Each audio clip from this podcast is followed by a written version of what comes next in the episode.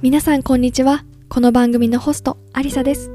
この番組は自分らしく生きたいと思う女性を応援するためにマインドセットや自己理解を通して日々の生活を少しずつ変えていく。そして理想の自分に近づいていくためのヒントを私の経験と一緒にお送りしていきます。なりたい自分をイメージして今一緒に踏み出しましょう。それでは始まります。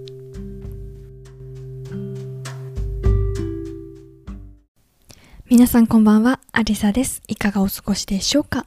今日は4月の21日水曜日、連続配信は22日目となりました。おー、おーとか言って自分で言ってるんですけど、あーなんか、やっぱり1日目からこう22日ってだいぶ経ったんだなって3週間ぐらいかなっていう風にちょっと自分でしみじみ思ってました。はい。皆さんはいかが、どん、どんな一日でしたかね？なんかしばらくあのお天気がよくって、うん、なんかもうなんか暑いかなって私ちょっと思ってきて汗ばんできたなぁなんて思っています。はい。そんなこんなでじゃあ今日はいきなり入ろうと思います。今日はですね甘えることで強くなるっていうことでテーマでお話ししようかなっていうふうに思います。でこれはですねこうまあ人に甘えることっていうのはこう結構自分が怠けていて良くないって思っている人多いんじゃないかなっていうふうに思っています。で実際に私もそういうふうに思ってました。できる限り人に甘えないで自分で何でもかんでもやるきること。それが強さだったり自立した大人として必要なことなんじゃないかなっていうふうにこれまでは思ってました。だけどこう大人こそ人に甘えること頼ることが必要で、まあ、それこそが強さなんだなっていうふうに気づいたんですよね。で、まあ、世の中の風潮としては特に日本はそうなのかなって私は思ってるんですけど、まあ、日本で生まれ育ってきたので人に甘えてはダメとか人に迷惑をかけるなとかでこう街でねこうお子さんを叱ってる親御さんとか見るとこう周りにね迷惑かけるから静かにしなさいとかでやっぱりねこう周りとかの目ってやっぱりすごくね、うん、重要視されるのかなっていうふうに思ってました。でも、あの、やっぱ人にね、甘えることとか頼ることって本当にこれが必要なんだなって、強さなんだなって私は数年前にね、気づいたんですよね。で、何がきっかけで気づいたかっていうと、私は休職したことでした。それは、えっ、ー、と、何年前 ?2 年、3年前か、になるんですけど、こう、仕事を、まあ、大学卒業して、まあ、就職をして、で、まあ、仕事はね、一通り一人でもこなせるようになってきた、そんな3年目でしたかね。で、後輩も何人かいて、後輩の面倒を見ながら自分の仕事をしていく毎日で。で、結構忙しい部門だったので、こう、やってもやってもね、次から次へとね、降ってくるんですよ。もうメールも来るし、電話もかかってくるし、もういろんな人にあちこち呼ばれて、もう永遠に終わらないんです。んで、まあ、どれもね、一生懸命頑張りたいから、あちこちこう、顔出して、こう、やったり、まあ、その、あれですね、仕事終わった後も、こうね、あの、コミュニティ広げようとか、顔出してこう仕事やりやすくしようみたいなね、ことであっちこっち飲み会行ったり、もう祝、終日？一日中、まあ、休みの日も含めていろんなことをしていました。んで、まあね、やってもやってもね、終わらないんですよね。次から次へと仕事が降ってくる。まあ皆さんもこれ感じたことあると思うんですけど、永遠に終わらないっていう。このなんか見えないトンネルに入ってしまったような気がして、もうね、心も体もね、本当にボロボロになりました。で、同時に、こう、私はこんなに一生懸命、こう、会社の仕事に魂を注いでるけど、実際会社としては同じことができれば、私以外にいくらでも代わりはいるなっていうふうに気づいたんですよね。だってこう仕事をする時に言われるのはあなたらしさを出して変えてくださいとかではなくって、まあ、あなたがいなくなっても同じようにできる仕組みを作ってほしいって言われてまあそりゃそうだなって思うんですけど、まあ、会社としてはこの私にしかできないような仕事をされたら私がいなくなった時とか、まあ、倒れた時とかってこう、まあ、代わりが効かないじゃないですか。だから会社としてその代わりが効くように誰がやっても同じようにある程度成果が出せる仕組みを作るっていうのは本当に会社としてはま大切なことなんですよね。ただ一方で、まあ、そういうふうに、まあ、分かった一方でじゃあ自分は私はここにいるけどここで仕事をしてるけど私の価値とか私の存在って何なんだろうってすごい疑問に思ったんですよね。そりゃそうですよね。誰にでも変われるって思ったらじゃあ私じゃなくていいじゃんって思うのは、まあ、普通の考えなのかなと思っていて、まあ、そういうふうにねあの何なんだろうってすごい自分の頭の中でモヤモヤし始めたんですね。で、もやもやしてると同時に、まあ忙しくて、もう体もボロボロに、心もボロボロになっていくっていうところで、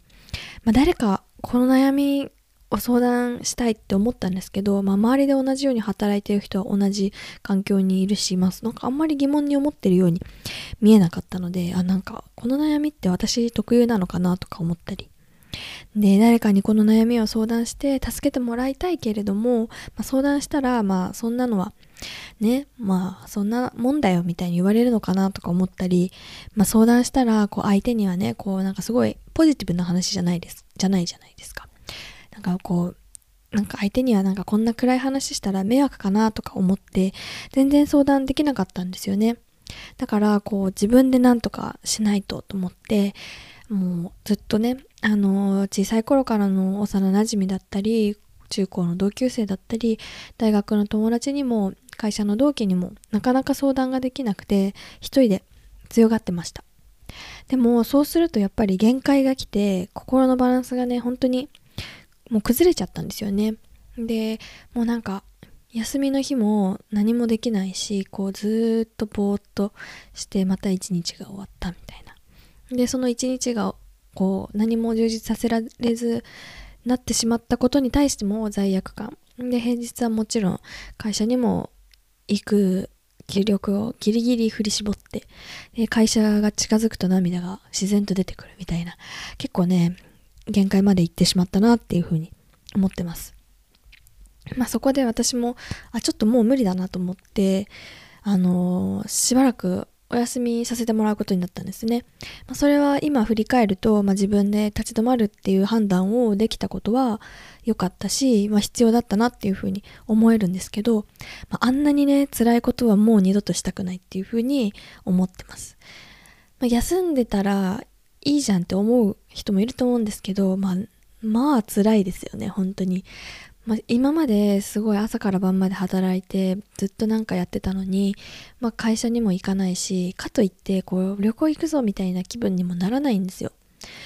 1ヶ月半ぐらい時間あったんですけど私普段ゴールデンウィークとかこう夏休みとか絶対海外行って思いっきり遊んでくる人間だったんですけどまあねやっぱりねそういう風に精神状態が落ち込むと時間があってもそこをにこう旅行行こうっていう気力が湧いてこなくってああ私このまま一生こんな感じなのかななんて思ったりして、まあ、ただ時間はあるんで本当にいろんなこと考えるんですよね。ああだこうだ考えてまあ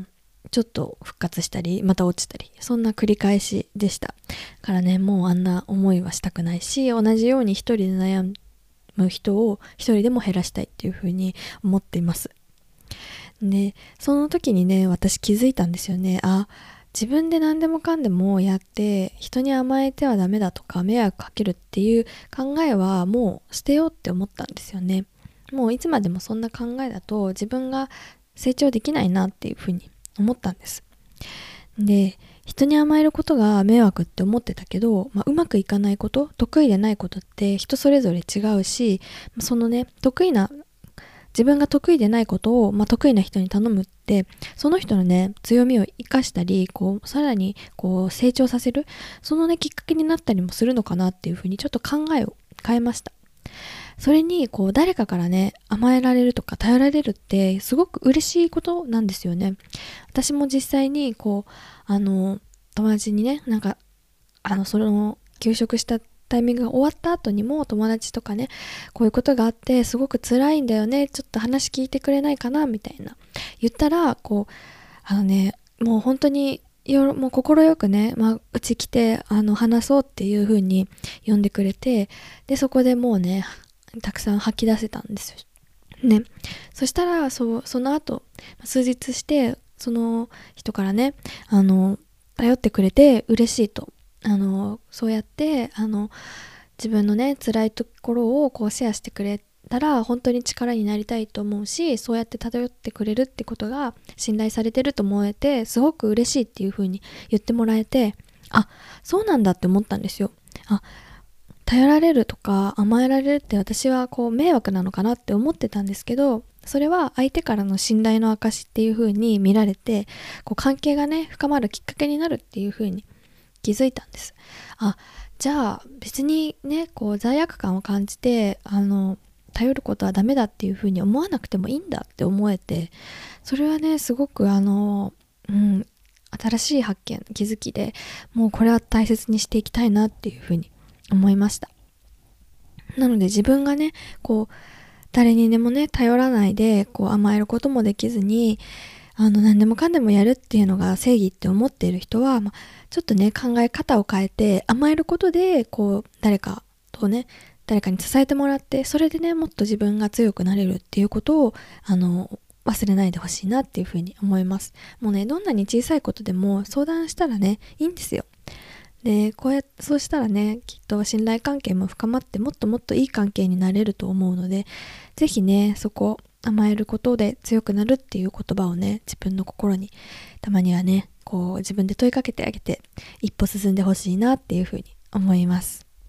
ということでお知らせもちょっと最後にさせてください。で、あの、ジャーニートゥーヤセルフということで5月の1日から3日までありのままの自分の探す旅に出かけようっていうことでテーマで開催します。で、この中では自分のあの才能とか強みとかを発見するとともに、まあ、今お話ししたような心のね、マインドセットの持ち方、どんな風に持っていったらよりね、自分が成長できるかっていうところもお話しするので、ぜひ気になる方、私の概要欄から参加登録してください。はい。今日もね、最後まで聞いていただいてどうもありがとうございました。また次のエピソードでお会いしましょう。バイバーイ。